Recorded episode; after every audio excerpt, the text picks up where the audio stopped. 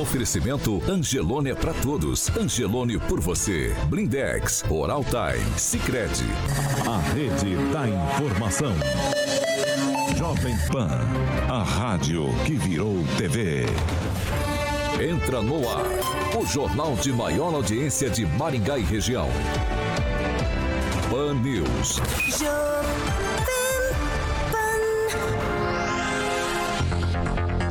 Olá, muito bom dia para você que nos acompanha nessa segunda-feira.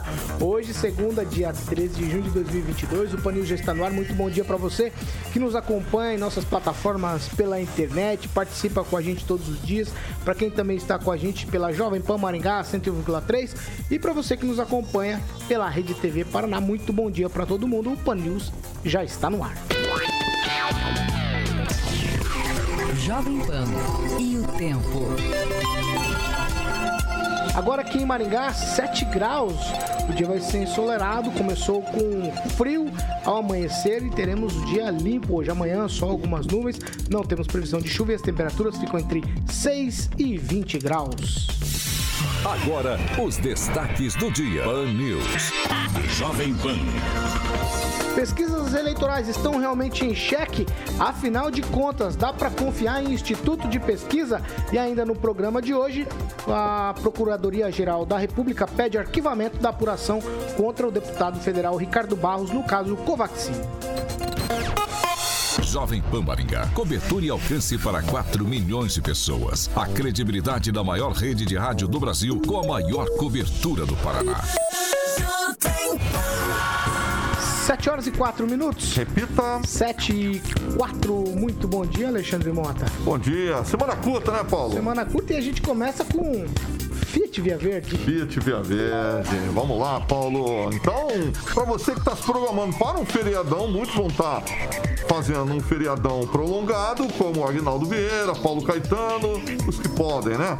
As férias escolares também no meio do ano, obviamente, geralmente é no mês de julho, então não esqueça de fazer as revisões e manutenções necessárias do seu Fiat para que você possa estar se planejando para estar viajando com a família. E ainda, para que você, para você que não tem um Fiat, a Fiat Via Verde está pronta para estar apresentando ótimas condições para compra ou através também da locadora, Paulo, da Fiat Via Verde, para que você possa ter uma experiência muito legal e cair na estrada com um dos modelos da marca. Então, vamos começar a se organizar. Liga agora na Fiat Via Verde e agenda a sua revisão ou verifique também a disponibilidade do Fiat do seu interesse para locação. 2101 8800. Esse é o telefone da Avenida Colombo 8.800 aqui em Maringá, ali próximo ao Shopping Catuaí e no centro de Campo Mourão, na Avenida Goerê 1500 também tem Fiat Via Verde. Juntos salvamos vidas. 7 horas e 5 minutos. Repita. 7 e 5. Agora eu vou lá para Curitiba falar com o Fernando Tupan. Aqui tá frio, Fernando Tupan. Curitiba aí na capital também. O friozinho tá tomando conta. Qual que é a situação por aí? Bom dia para você. Já gostaria também que você já nos atualizasse com os números Covid no Paraná. Fernando Tupan. Paulo Caetano, isso aqui tá uma geladeira. Não é não é uma geladeira, é um freezer. Atualmente está 3,2, mas a sensação térmica, Paulo Caetano, é de zero. Eu tô cheio de blusa e ainda com cobertor nas pernas para aguentar esse frio aqui e o aquecedor ainda ligado. Isso, Paulo Caetano, vai ser até semana que vem, pelo menos até segunda-feira. A partir de terça-feira, as temperaturas vão subir e vão chegar a 11 graus. Se bem que sexta-feira pode a temperatura estar de madrugada 12 graus. Mas vamos ver. A máxima semana vai ser na quinta-feira com 20 graus. Mas hoje, Paulo Caetano não passa de 16, segundo a Cimepar. Bem, Paulo Caetano, agora, com relação à Covid, a gente tem que ficar um pouco preocupado. No final de semana, a CESA divulgou 33 mortes. Isso, 32, 16 na, na sexta para o sábado e 16 no sábado para domingo. Ontem foi apenas uma. Com isso, o Paraná já soma, Paulo Caetano, 2 milhões 560 mil 298 casos e 43.235 mortes. A única o único óbito que nós tivemos aqui no Paraná de ontem para de sábado para domingo foi um senhor de 85 anos em Guaíra, Paulo Caetano. Vamos seguir por aqui, 7 e 7. Repita. 7 horas e 7 minutos. Eu vou seguir dando bom dia para os meus colegas aqui. Pamela Bussolini, muito bom dia. Bom dia, Paulo, Carioca, bancada e ouvintes da Jovem Pan. Agnaldo Vieira, bom dia. Muito bom dia, ótima segunda, excelente semana a todos. Kim Rafael, muito bom dia. Bom dia, Paulo, bom dia, bancada e bom dia a todos que nos acompanham nessa semana maravilhosa. Ângelo Rigon, muito bom dia. Bom dia, uma boa semana a todos. Vamos lá, 7 horas e 8 minutos. Repita. 7 e 8, eu vou chamar nosso repórter agora, Roberto Lima. Ele vai com o giro de notícias da segunda-feira. Vamos acompanhar. Muito bom dia, Roberto. Exatamente, Paulo, bom dia para você, equipe ouvinte da Rádio Jovem Pan. Bom, vamos então com as informações deste mandei... fim de semana aqui em Maringá e também na nossa região.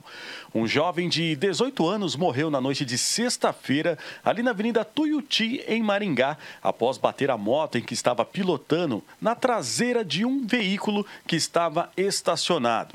A Polícia Militar informou que o rapaz seguia sentido centro-bairro quando perdeu o controle e atingiu o veículo. Com o impacto, o jovem então sofreu traumatismo craniano, trauma de tórax e também quebrou o pescoço.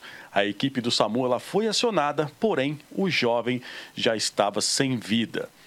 O prefeito de Pitangueiras, o Samuel Teixeira, ele prendeu um indivíduo de 27 anos que sequestrou e espancou uma moça na manhã de sábado. Só explicando que Teixeira é sargento da Polícia Militar aqui do Paraná e, após ser comunicado sobre o ocorrido, saiu em diligências com agentes de segurança e equipes policiais da região.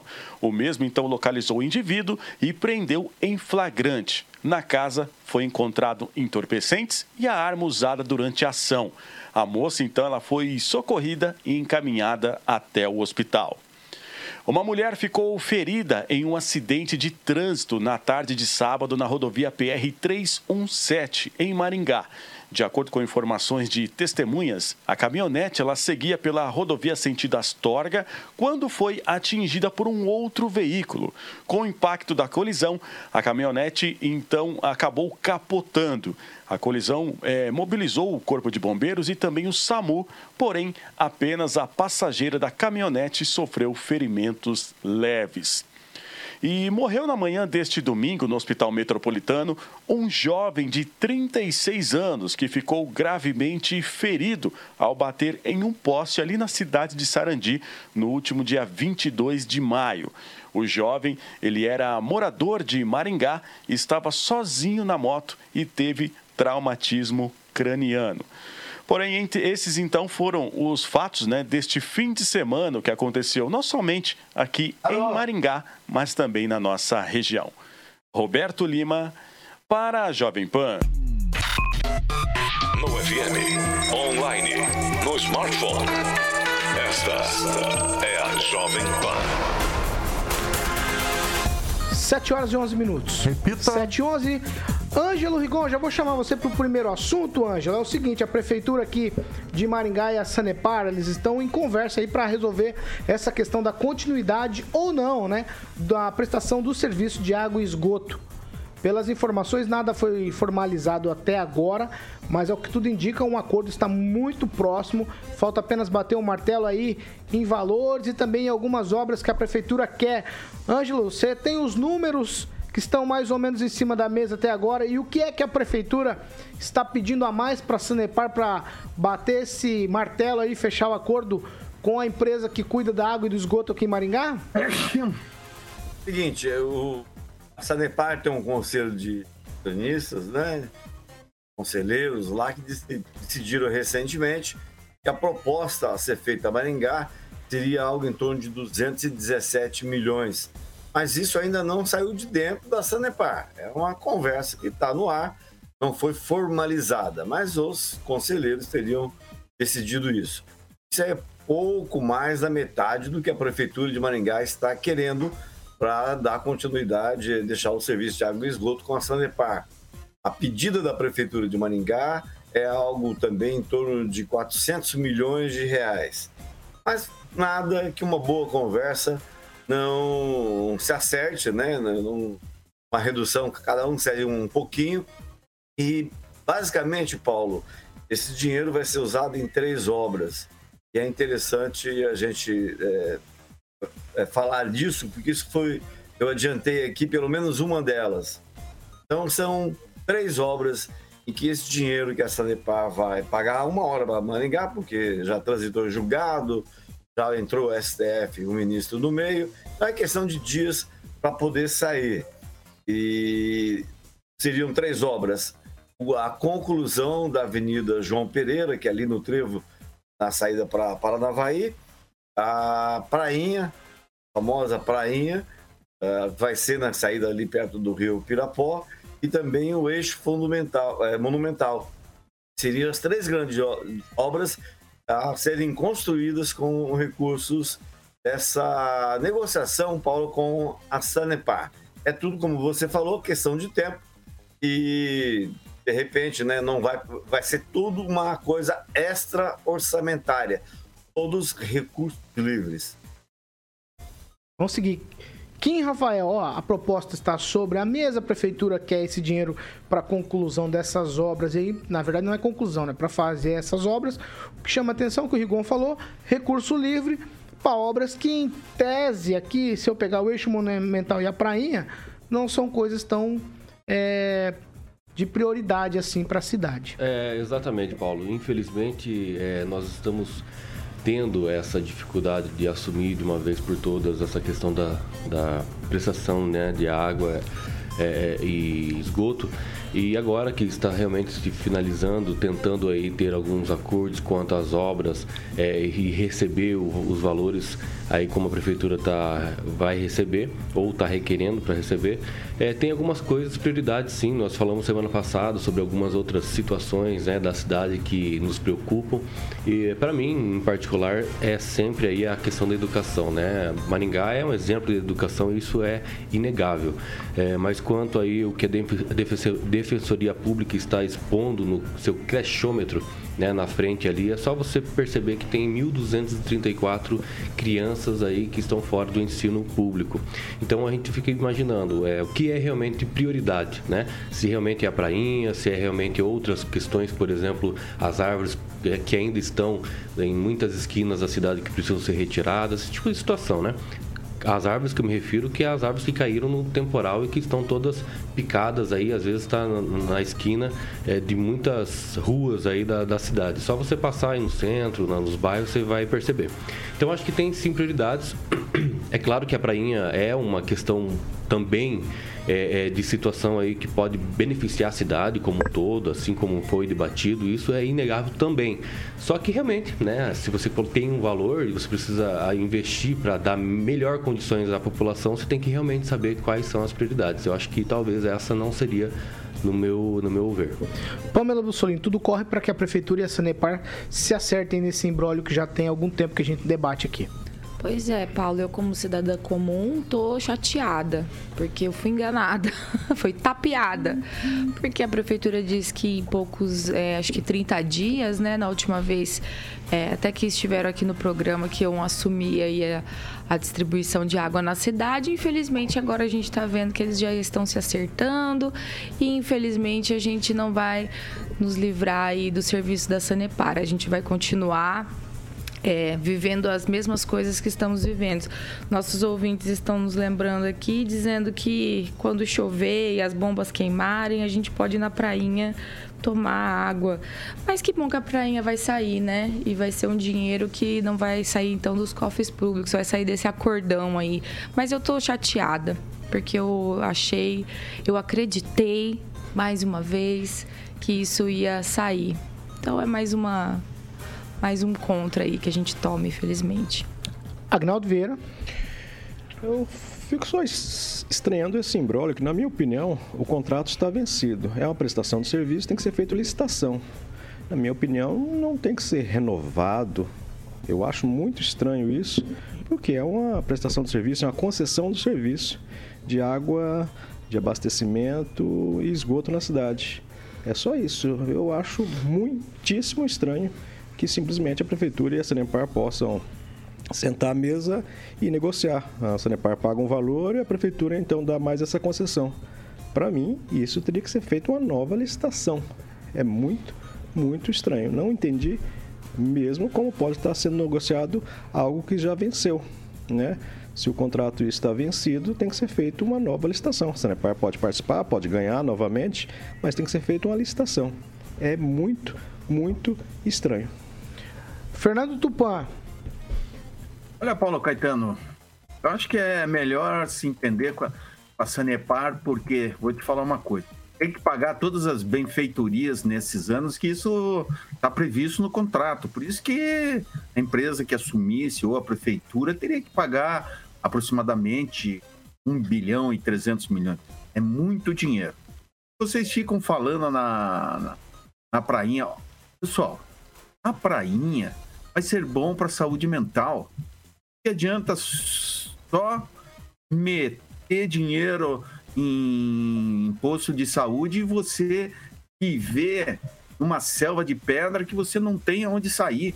Você precisa de um lugar verde para aparecer, para você pensar, se divertir.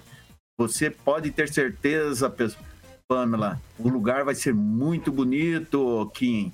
Apostem nisso. Aqui. Paulo Caetano. Vamos lá, vamos seguir por aqui, Fernando. 7 horas e 19 minutos. Repita. 7 e 19, mais alguma consideração sobre esse, essa questão? Hashtag chateado. Senão a gente. Você só ficou chateada, né, Pamela? Tweetzinho. Rigon, alguma consideração mais sobre essas questões que foram debatidas da Sanepar? Não, a não ser que alguém vai ter que avaliar o quanto a prefeitura vai ter que indenizar a Sanepar pelo que foi implantado nos últimos anos. Nessa altura do campeonato, do jeito que a máquina burocrática tenta, eu acho que vai compensar mesmo, concordo com o Tupan, tem que fazer um acordo, que de repente o município pode até sair perdendo nessas aí. Vamos lá, 7h19? Repita. 7 horas e 19, a gente vai girar o assunto aqui. Por quê? Porque a PGR, Procuradoria-Geral da República, pediu ao Supremo Tribunal Federal o arquivamento da apuração sobre o suposto envolvimento do líder do governo na Câmara, o deputado maringaense federal, Ricardo Barros, aí naquelas irregularidades na compra da vacina durante a pandemia. Segundo a CPI da Covid, Ricardo Barros teria relações com pessoais, com representantes da empresa que tentavam negociar imunizante, assim facilitando a relação deles com o Ministério da Saúde.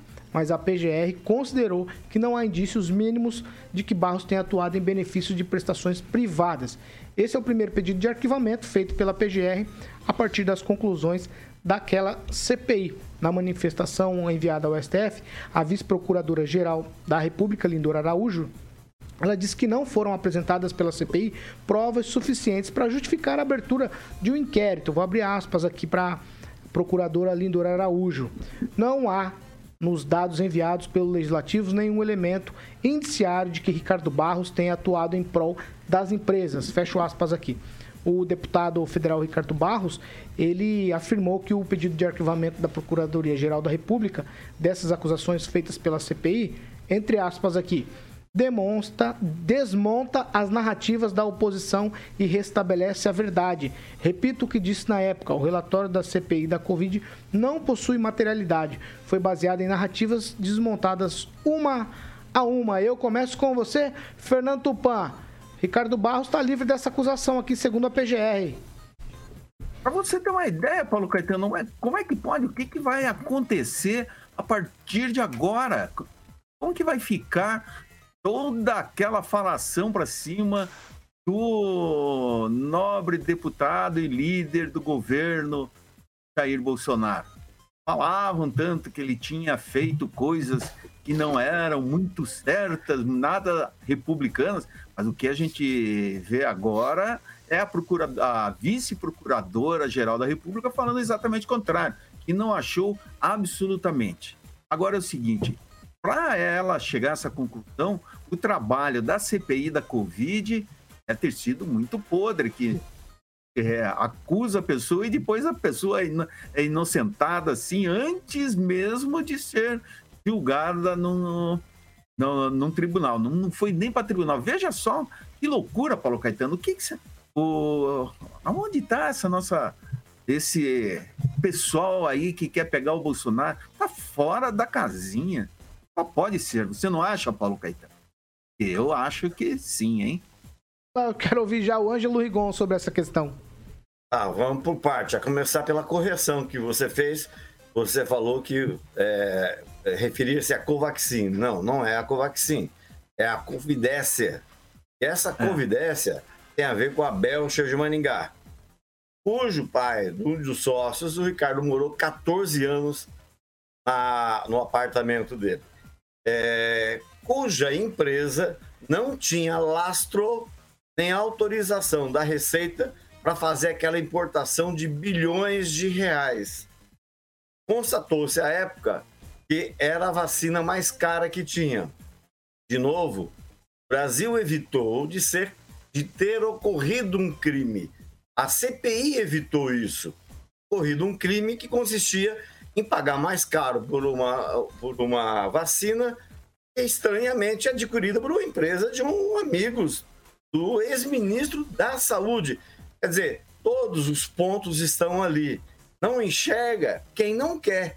E a vice-procuradora do caso, todo mundo sabe, ela é conhecida como bolsonarista dificilmente ela aceitaria uma acusação dessa, mesmo porque, vamos falar de novo, ah, não foi concretizado. Não foi concretizado pelo trabalho da CPI. Né? Inclusive, esse, essa denúncia ela entrou no decorrer do processo. Vai dar Covaxin primeiro, pela indicação do responsável, por quem assinou a importação, estava autorizado, o dinheiro já separado para pagar a Covaxin. Não tem a ver com essa Covaxin. Tem a ver com a a convidência que ia ser adquirida. É muito interessante lembrar o seguinte, Paulo: em todos esses lances está envolvido um lobista de Brasília, é considerado o maior do Paraná, do, de Brasília, chamado Silvio Assis. E na terça-feira passada, enquanto a, a vice-procuradora terminava o texto para engavetar, que é o pessoal lá gosta de engavetar as coisas, trabalhar na investigação é a área deles, não. Então, enquanto ela preparava essa, digamos, é, inocência do senhor Ricardo Barros, neste caso, o pessoal se reunia na festa de aniversário do grande lobista Silvio de Assis, que está por trás de algumas das maiores é, aquisições, é, compras feitas lá através é, com o poder público. E entre os convidados estava o senhor Ricardo Barros. Aliás, não só ele, até representantes do judiciário. Quando você vê representantes do judiciário, que é quem deve fazer a devida punição, estava numa festa de aniversário de 56 anos, do maior lobista de Brasília, com um acusado comprar vacina ou está facilitando a compra da vacina a preço além do, além do mercado, aí você vê que não tem muito o que fazer, né? Repito, a gente está no Brasil. Rafael, é, a, a, compra das vacinas não se efetivaram, né? Agora, se é por conta da pandemia, da, da CPI, aliás, aí né, vai ser questionado. Mas o que importa é o que foi investigado dentro da CPI, não é mesmo? Então, é, esse circo, é, circo não, né? Sempre defendia que não era um circo, mas era um show de horrores que acontecia no período, no momento da, da, da CPI.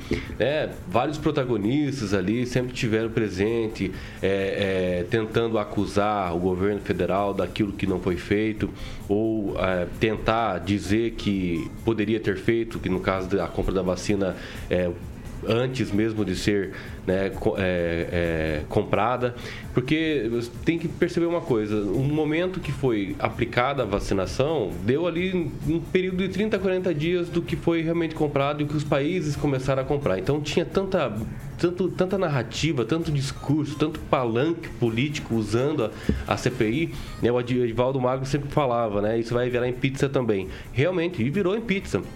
É ruim? Não sei, né? Não teve indícios de materialidade, não, não, não teve indícios de autoria, então não tem que criminalizar alguém. E a PGR está certa quando fala sobre essas questões aí que precisam ser arquivados porque falta indícios de materialidade. Não tem como você é, é, efetivamente é, acusar alguém e condenar alguém sem indícios de materialidade e autoria do crime. Então isso é tá dentro da reserva da lei, está escrito. Não pode, não pode fora disso, não pode dizer que é criminoso se o cara não é criminoso. Se não tem prova suficiente, não tem que fazer. Então se a PGR realmente está pedindo arquivamento, ok bola para frente. É o que resultou essa, essa CPI. Então essa CPI ela sempre teve, sim, por conta né, das eleições desse ano, tenho certeza disso. É um, um palanque eleitoral para mostrar para as pessoas que tem alguns senadores ali que estavam dispostos a fazer justiça, mas infelizmente alguns que estavam dispostos a fazer justiça estavam no gabinete do Lula ou dos aliados. Então isso ninguém fala, ninguém fica falando isso. Ninguém fala que eles eram é, parciais quando eles queriam julgar alguém e já sabiam quem era a, a, a carta marcada. E o pior de tudo dessa CPI, sabe o que foi? Foi assassinato de reputação de muita gente, vários médicos que estiveram lá, pessoas que, que estavam de, é, sendo é, depoentes naquele momento e que foram sacrificados completamente, crucificados é, é, é, por conta da, da, da, participação dentro da CPI. Isso foi um horror para o Brasil. Isso aí foi uma, uma questão. O único país do mundo que teve CPI por conta de vacinação, por conta de, de compra ou deixar de, de comprar vacinação. Então imagina, né? Não é só o Brasil que estava vivendo uma, uma, época tão ruim dentro de uma pandemia. Conclui, Kim. Então, pelo amor de Deus, querer responsabilizar uma ou duas pessoas por querer fazer negócios ou deixou de fazer negócios, ah, pelo amor de Deus, essa CPI aí é uma vergonha, vergonha para o Brasil. Pamela Bussolini, a PGR pediu o arquivamento desse processo contra o deputado federal Ricardo Barros. Eu acho que é um caminho natural, Paulo, para quando existe denúncias que não, não trazem provas. Né? Se nós nos lembrarmos do começo desse caso todo aí, dessas acusações feitas com relação à aquisição de vacinas, é, a gente pode lembrar dos irmãos Miranda, né, que começaram a fazer esse tipo de acusação, mas, no entanto, a hora que pediram para eles as provas, né? Inclusive, eles disseram, não, é, tá tudo num pendrive, tá tudo num pendrive. Depois, ah, cadê esse pendrive? Tá no tablet, perdemos, não temos mais. Então, esse tipo de coisa precisa, precisa ser acompanhada com muita atenção. Porque num momento como nós estamos vivendo, em que a campanha de 2018 nunca terminou e nós já estamos entrando na próxima, a gente pode assistir aí perseguições políticas, acusações infundadas que precisam ser separadas do que é a realidade. Então as pessoas falam de bilhões, como o Rigon falou, de compra de vacinas que não aconteceram. E isso precisa precisa ser analisado com muito cuidado. A gente não pode sair acusando as pessoas como esses irmãos fizeram, por exemplo, ou como a CPI fez, sem provas. E a PGR basicamente é isso que ela está dizendo. A partir do momento que você não apresenta provas, a sua denúncia vai ser arquivada. E é o caminho natural de, e deveria ser né, no nosso país, num judiciário saudável e investigações saudáveis. Agnaldo Vieira. Bom, com o pronunciamento da PGR, né, tende a justiça a não acatar, então, o, de não dar continuidade na, na investigação. Apesar que não acabou, mas com a PGR se pronunciando dessa forma, e como a Pamela disse, né? Tudo começou lá com os irmãos falando que tinha gravação. Se, se aparecesse a gravação onde eles diziam, os Mirandas, que o presidente teria dito, ó, oh, isso aí é coisa do Ricardo, e talvez é, pronunciando que seria o Ricardo Barros, é, a coisa teria mudado. Mas não tem gravação, morre o assunto, enfim, fica por aí. A questão de ser o único país a ter uma CPI da Covid, isso é muito bom. Eu acho que seria um orgulho é, para nós ter tido a investigação.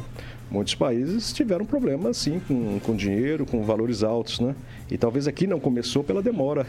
Aqui teve, talvez até pela demora do presidente em adquirir ah, as vacinas. Mas chegou ao final é, em que mostrou alguns culpados, mas na justiça não está se concretizando é, esse resultado final da CPI. Mas que bom que nós tivemos e pôde ser investigado, e isso é importante para uma democracia. Rigon, vou te dar um tweet só, vai. Ah, só para dizer a respeito da falta de materialidade, é, em nenhum momento o Luiz Miranda, o deputado, falou de gravação. As pessoas falavam que ele teria uma gravação, mas ele sempre negou, ele nunca confirmou. Ah, há uma falta de materialidade, por exemplo, em relação a uma matéria publicada pela revista Cruzoé no dia 29 de junho do ano passado, em que diz que esse Silvio de Assis que eu falei agora há pouco, que é o maior lobista de Brasília, junto com o senhor Ricardo Barros, líder do governo, reuniu-se com Luiz Miranda e ofereceram propina para ele parar com o negócio da CPI. Isso está na revista, nunca foi desmentido. Então, ao final da CPI, é bom lembrar, e graças a ela a gente tomou vacina, é, atrasada, mas tomou, e evitou que os cofres públicos fossem sangrados. ela encaminhou, só para lembrar, 80 pedidos de indiciamento. 80 pedidos de indiciamento. Vamos lá, 7 horas e 32 minutos. Repita. 7 e 32. Antes de a gente ir pro break, Carioca, tem um recado aqui do Ministério da Saúde, é o Cuida Mais Brasil. É, muito bem, Paulo. A mensagem da campanha que alcança o público por meio do depoimento de médicos, né, especialistas, sem perder a proximidade e também um tom carinhoso de mãe para mãe, pai para pai. Exatamente. É. Vocês sabem que a gente sempre sonha, Paulo, com o melhor para os nossos filhos, né? Então, com eles crescendo fortes, com saúde, é por isso que, como pai, eu fico muito feliz aí em estar contando para todas as famílias que agora, com o Cuida Mais Brasil, mais crianças e mulheres vão poder ter acesso a atendimento de qualidade com pediatras, ginecologistas e obstetras, né? Na atenção primária à saúde em todo o país. E é mais cuidado desde o início da vida, isso mesmo. Então, a unidade básica de saúde aqui pertinho e na mais perto daí de onde você mora também, o Cuida Mais Brasil já começou a levar mais atenção e cuidado para o Brasil inteiro. É isso aí, Cuida Mais Brasil cuidar para crescer e viver melhor, Paulo. 7 horas e 33 minutos. Repita. 7 e 33 nós vamos para um break. Já a gente tá de volta. Fan News. Oferecimento. Angelone é para todos. Angelone por você. Blindex. Escolha o original. Escolha Blindex, a marca do vidro temperado. Odontologia. Hora de sorrir. É agora. Sicredi União Paraná São Paulo. Construindo juntos uma sociedade mais próspera. Aqueça o coração de quem precisa na época mais fria do ano. Participe da campanha do Agasalho Angelone. 7 horas e 34 minutos. Vamos lá, vamos para a participação de ouvinte. Eu vou começar com o Agnaldo Vieira, que já está na agulha, Agnaldo. Vamos lá, destacar aqui a participação do Jonatas Monteiro, também o Eduardo Pimentel e o comentário do Márcio Menegassi, que diz que o dinheiro das comunicações só mudou de mão. É, se você pesquisar, vai ver, visto que o ministro das comunicações do, do mito é genro do Silvio Santos. Não à toa, uma das emissoras que mais recebe. Quem, Rafael? O Lucas Bressan escreveu o seguinte: para é, tornar alguém inocente no Brasil é só mudar o CEP da sua casa e ser de esquerda. Pamela Bussolini. Kleber Gomes disse aqui no nosso Facebook da Jovem Pan que uma CPI que dá credibilidade e holofotes para um picareta como Luiz Miranda não pode ser levada a sério. Então, nossos ouvintes estão muito engajados aqui. Eu perdi aqui o ouvinte que falou, mas ele disse. Aqui, ó, Eduardo Pimentel disse que lá em Mandaguaçu, sobre a Sanepar, foi a mesma conversa. Mas ele falou: as coisas que rolam por fora falam mais alto. Novamente, Agnaldo Vieira. O Cleverson diz que o jornalista brasileiro fala o que quer, por isso a imprensa está desmoralizada, acompanhada pelo judiciário. Quem deve ser a polícia dos políticos não possui a mínima moral. Quem? Wagner Riso escreveu o seguinte: É isso aí, o STF é parcial e partidário. Já a PGR, nomeado pelo mito, historicamente engavetador, não. Isso aí, confia. Pamela Bussolini. Mandar um abraço aqui pro pessoal que tá nos acompanhando pelas redes. Deixar, não deixar de esquecer de dar o nosso likezinho e se inscrever no nosso canal da Jovem Pan pra você não perder nenhum dia aí de Pan News. Eu não sei quem foi. O Caroca falou que alguém falou que é minha camisa, alguma coisa da minha camisa, que eu tô vendo ah, pra foi festa Carlos junina. Henrique Torres. Ah, falou Carlos que sua Henrique camisa Torres. junina é, muito Camisa bonita. de ir pra festa. É, o mês certo. 7 horas e 36 minutos. Repita. 7h36, a segunda meia hora do Pan News é um oferecimento de Jardim de Monet Termas Residência. E aí, Carioca, vamos falar de Jardim de Monet? Vamos falar de Jardim de Monet. É... Termas, água quente, Quente, rapaz, nesse rapaz. Vai frio, bem, hein? né? Vai bem. Nesse frio, hein? Vai bem. Nem te falo. Exatamente. o que dá pra fazer numa terma dessa quentinha? Não, não dá pra fazer nada. Fala Tá do Jardim de Monet. Não. com a galera lá. Ah, bom. Como Né, que é? Conversando, batendo ah, papo. Tá. Claro, não normal. Você só pensa coisa. Não, eu não. É, né, Agnaldo? É. A gente tá aqui de boa aqui e você só pensando. E aí, tudo tranquilo, Paulo? Tudo, Jardim de Monet. Termas Residência, exatamente. Esse Termas, a segunda fase já tá pronta, vem aí em breve a terceira fase desse Termas, totalmente privativo. E para que você possa se surpreender com o Jardim de Monet Termas Residência, é só fazer um tour virtual, Murilo, como sempre, ilustrando o nosso canal do YouTube lá. O site é jardimdemoneresidência.com.br.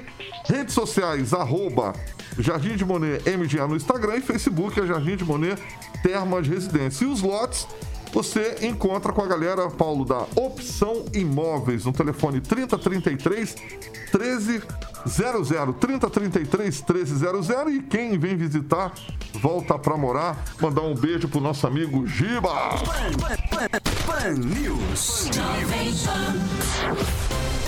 7 horas e 37 minutos. Repita. 7 e 37 nós vamos falar de pesquisa, mas não de números. Por quê? Porque as pesquisas sempre tiveram destaque peso importante em todas as campanhas eleitorais. Mas agora, com tudo muito polarizado aí, como tem acontecido nos últimos anos, a divulgação de pesquisa de intenção de voto no Brasil, ela cresceu demais. E na atual corrida ali para o Palácio do Planalto, principalmente, as sondagens divulgadas com frequência aí quase diária têm pautado noticiário e agitado redes sociais e mudando até estratégia de candidatos.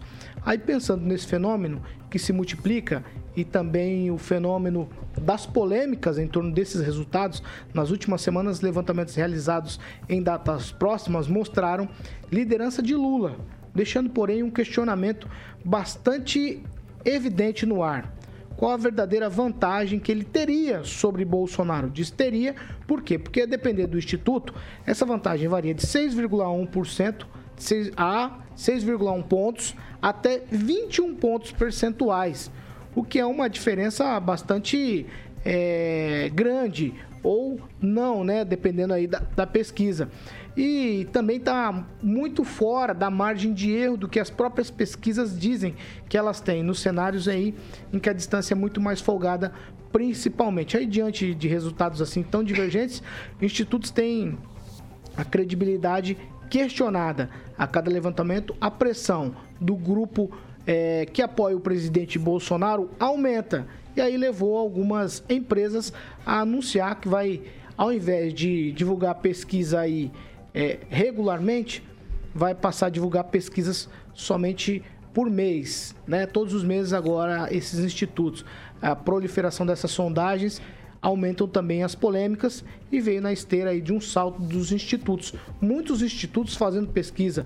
Houve um tempo que no Brasil tínhamos o Gallup e também Ibope. Depois veio Datafolha e Ibope e agora tem vários grupos. Eu tenho algum deles aqui, por exemplo, Datafolha, IPEP, IPEC, IPESP, FSB Pesquisa, MDA Pesquisa, Quest, Paraná Pesquisas, GERP, Real Time Big Data, Futura, Poder Data e Ideia. São vários grupos agora divulgando pesquisas aí quase que diariamente no Brasil. Dá para confiar no que esses caras falam, Agnaldo Vieira, pensando que tem diferença aqui 6,1 na última semana de uma pesquisa para uma outra de 21 pontos.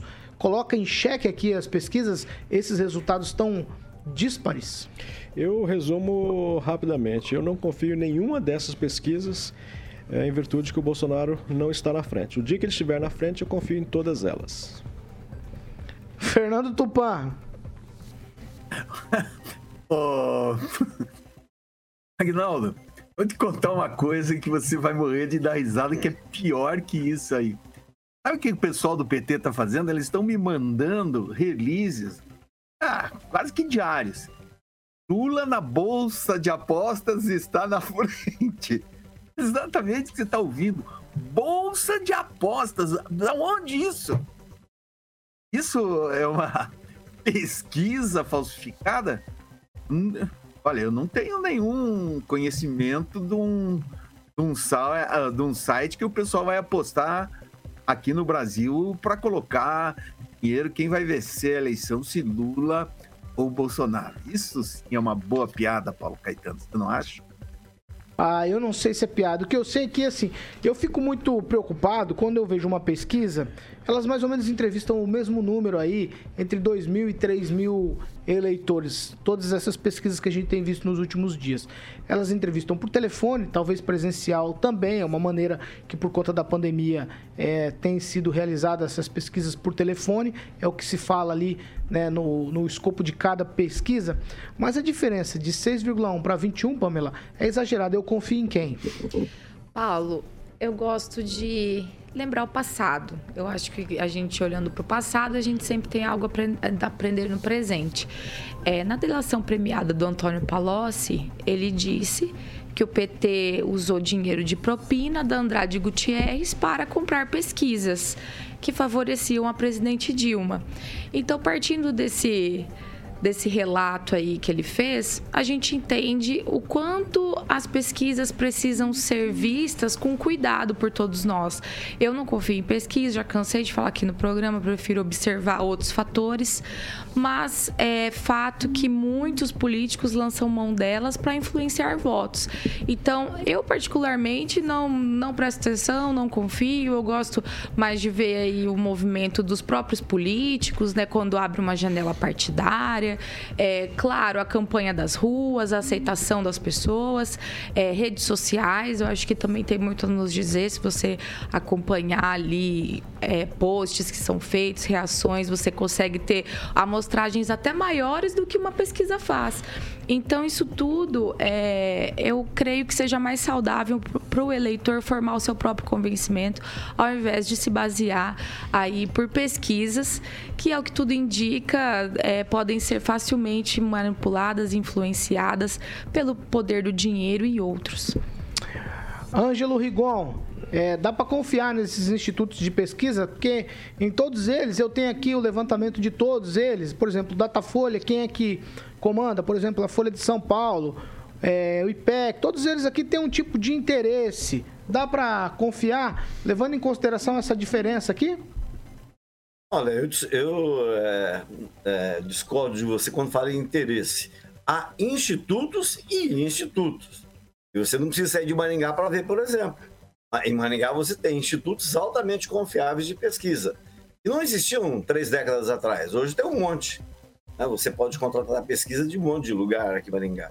Mas a gente sabe, é, até tem um caso famoso, trabalhei algum tempo no jornal hoje, fui o primeiro funcionário do Hoje Maringá, e de manhã o dono do instituto apresentou um, um resultado de uma pesquisa em que apontava uma pessoa em primeiro lugar. Houve recusa, à tarde ele voltou, já estava outra pessoa ocupando o primeiro lugar. Então, há institutos e institutos, porque cada um usa um sistema diferente do outro. Tem uns que fazem por telefone, outros fazem presencialmente. E são esses feitos presencialmente. É o seguinte: uma coisa é você estar andando na rua, outra coisa é você estar em casa. Então, podem aparecer resultados diferentes. Então, daí, essa diferença é entre alguns institutos, até os sérios. Uma coisa, como te falei, é diferente de outra. Agora, é, que são manipuláveis, é, não, com certeza. Quanto pior o instituto, maior é manipulação.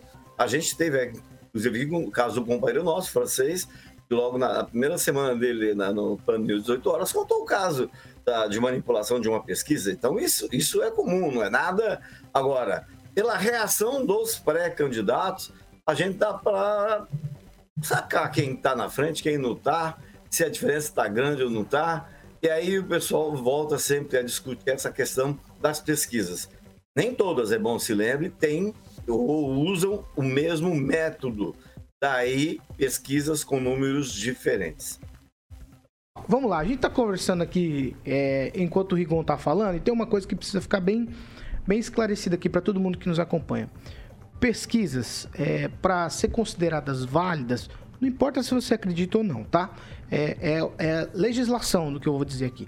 Um instituto precisa ser certificado para fazer a pesquisa e a pesquisa precisa ser registrada lá no Tribunal Superior Eleitoral. Não vale, por exemplo, levantamento de internet, é, se você faz ali uma enquete perguntando, não vale fazer enquete, por exemplo, aqui no rádio, não vale isso, porque as pesquisas para valerem e serem dentro da lei, elas têm que ser feitas por institutos que estão devidamente registrados no Tribunal Superior Eleitoral e a pesquisa também tem que ser registrada. Tá certo? Então a gente está discutindo aqui do que é a lei que, que, que, que rege. Sim. Agora, existem levantamentos que são feitos pela internet, muita gente leva em consideração. Claro que existe. Volta e meia a gente recebe no WhatsApp esse tipo de coisa. Mas o que vale dentro da lei é exatamente isso. Olha, é, instituto registrado e a pesquisa também tem que estar registrada principalmente nesse período eleitoral, tá certo? Pamela Bussolini, mais um tweet. Não, só para esclarecer, fazer esse, esse apontamento para os nossos ouvintes, porque sempre tem alguém pedindo para a gente fazer ao vivo aqui, mas nós não podemos. E quanto às postagens de internet, é, pessoal, não fica olhando assim, ah, é, uma pergunta Lula ou Bolsonaro. Não, pega uma notícia e vê a reação da notícia, porque daí é algo bem mais imparcial e você consegue sentir ali, fazendo a sua própria pesquisa. É, é isso que eu acredito e acho que é o interessante de se fazer. Quem, Rafael? Oh, tô só lembrando, tem uma enquete aqui rolando uh, no chat aqui do YouTube. Pesquisas eleitorais são confiáveis, sim ou não? A única enquete que a gente, a gente pode, pode fazer, fazer essa, é essa. Então vocês participem. Vai lá, Kim. Agora, quanto às pesquisas serem ou não confiáveis, eu acho que o processo em si de você realizar uma pesquisa, ela já gera, querendo ou não, uma desconfiança. E eu posso falar aqui alguns pontos que são interessantes. Ah, porque a pesquisa com resultado ela pode gerar um conformismo para alguns eleitores. Falar assim, ah, eu não vou votar primeiro porque ele está em primeiro vai ganhar primeiro turno. Ah, pode ser que ainda gere isso. Né? Não vamos dizer que hoje não, não vamos, não, isso não gera, não vai ter uma pessoa que não vai pensar assim, ah, a pesquisa tá aí, ó, o Lula tá ganhando, então é ele mesmo, vai ter que ser nele. Eu não vou queimar meu voto, né? Aquela questão de queimar o voto. Ah, não vou no segundo turno porque eu sei que ele vai ganhar no primeiro turno. Então acaba, querendo ou não, gerando um processo é, é esse conformismo. Então você não muda por conta da pesquisa. Isso pode gerar, sim, uma desconfiança para muitos eleitores quanto a isso. E os segundos antes, né, de você votar na urna. Então, imagina, muita coisa pode mudar. As pesquisas hoje podem ter, assim, apresentar um resultado para você, mas os segundinhos antes pode te deixar balançado e você mudar seu voto. Isso também pode acontecer. Né?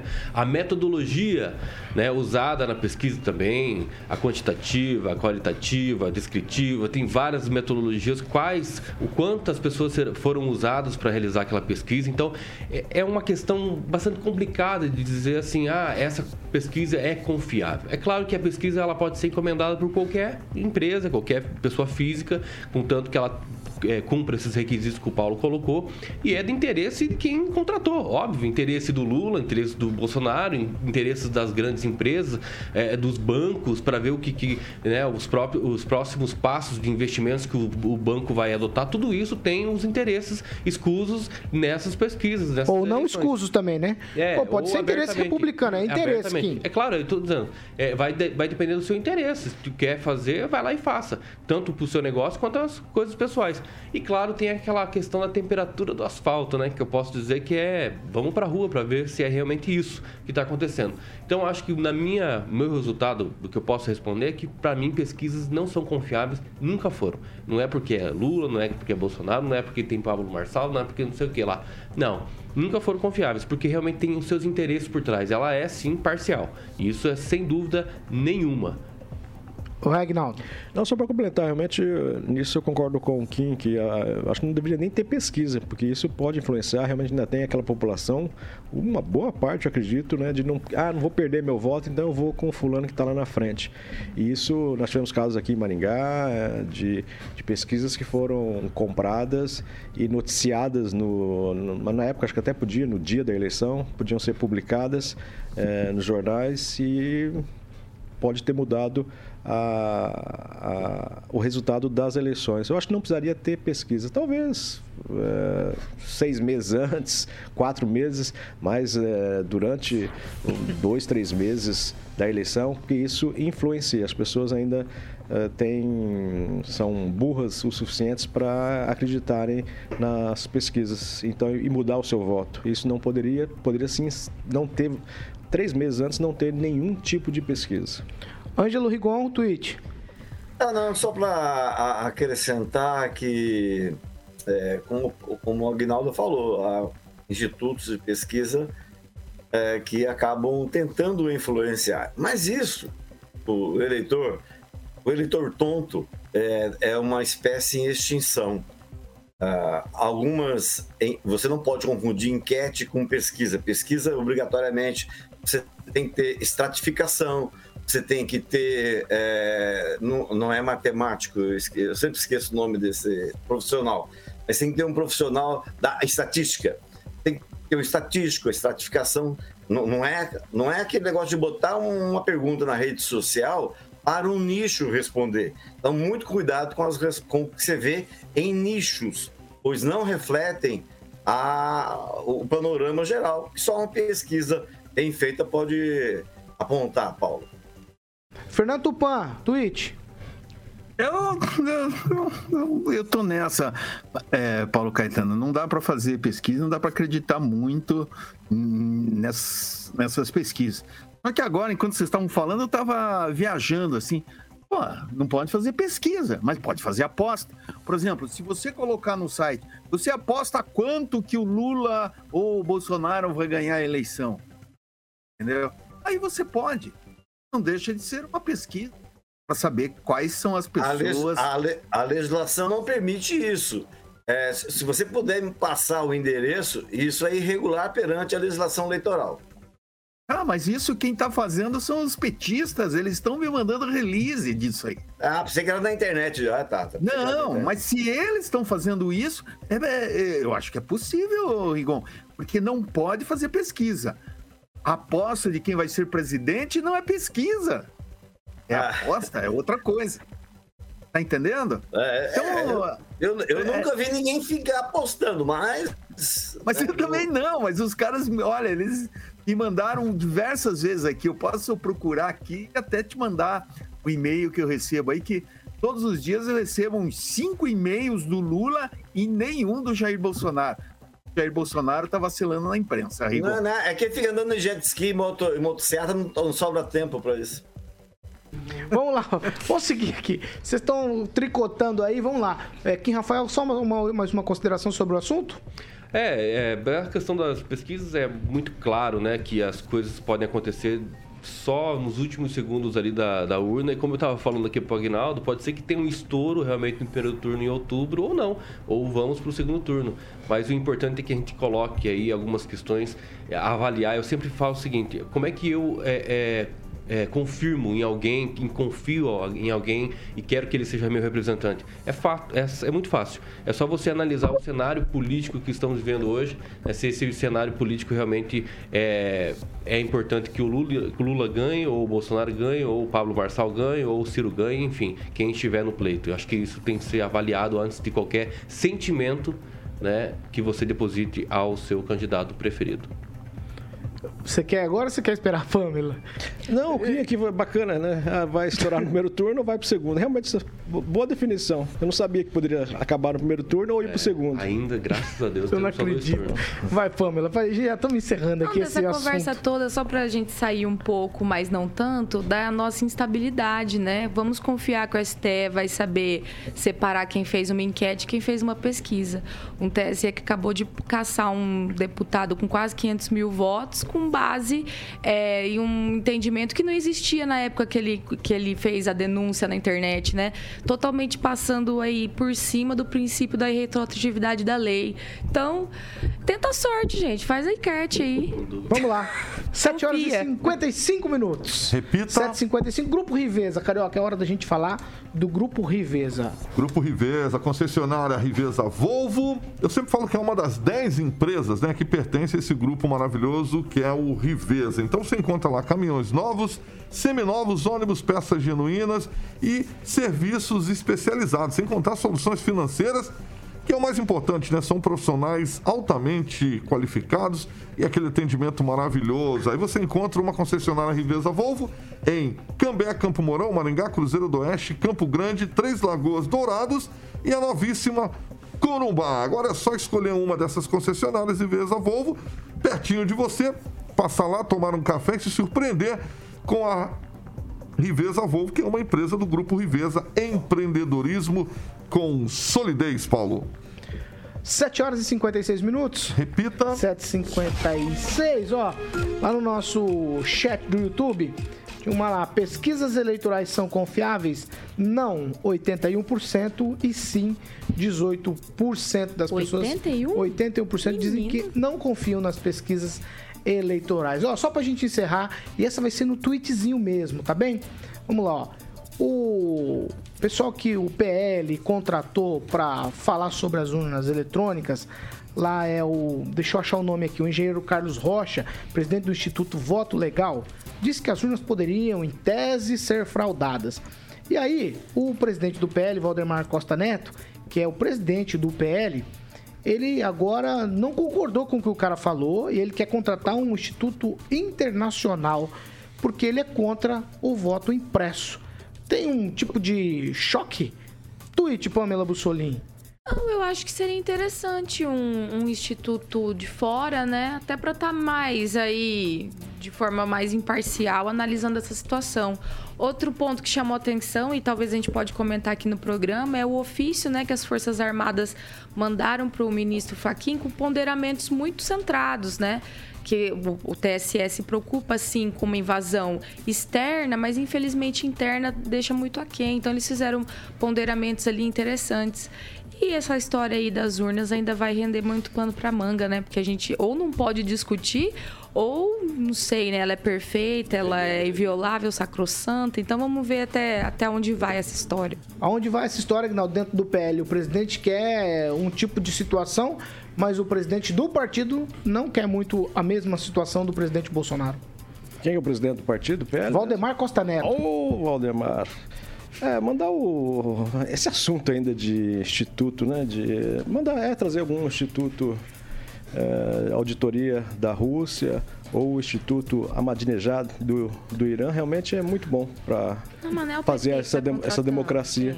Não, mas trazer, trazer não, desses países com democracia, adora, né? né? O, a Rússia, né? Do, do, do, do, Instituto lá do, do Irã. Instituto Ahmadinejad. Ô, Fernando Tupan, tem uma rota de colisão hein, entre o Valdemar Costa Neto e o presidente Bolsonaro? Ou tá tudo em paz? Olha, deve estar tá tudo em paz, que senão o Bolsonaro tá ralado. É, Paulo Caetano, mas a gente não falou o que aconteceu lá em Orlando, a motocicleta do Bolsonaro. Que sucesso. Imagina se ele tivesse mal. Aonde estaria? Vai ter muito viu? voto em Orlando. É vai, ter muito voto, vai ter muito voto em Orlando. É, eles podem votar lá em Orlando sim, ou é só sim, em Washington? Sim, sim, sim. Mas olha, para. Aí que tá o negócio. Eu fico muito assustado, assim. As pesquisas de uma, é, dizem umas coisas e você vê outras coisas no mundo real. Eu, alguma coisa tá errada, Paulo Caetano. Rigon, tem alguma coisa estranha lá no PL por conta dessa é. questão da urna aí? Com certeza. Bem, antes de tudo, a gente sabe que o choro é livre. Mas o pessoal costumava eh, chorar antigamente depois das urnas abertas, com o resultado nas mãos. Agora estão chorando antes das urnas serem abertas. Nesse caso do PL, o Instituto, é, é, o, sei lá quem, se é o presidente, porque lá é um manipulando o outro, queria fazer o teste na urna com ela ligada na internet. Só que a urna não é ligada na internet. Eles queriam provar que a urna era, é, é, podia ser invadida usando a internet, só que ela não é usada na internet. Então, quer dizer, já queriam arranjar uma justificativa. Olha, ela pode. Agora, é óbvio, ninguém quer ninguém de fora.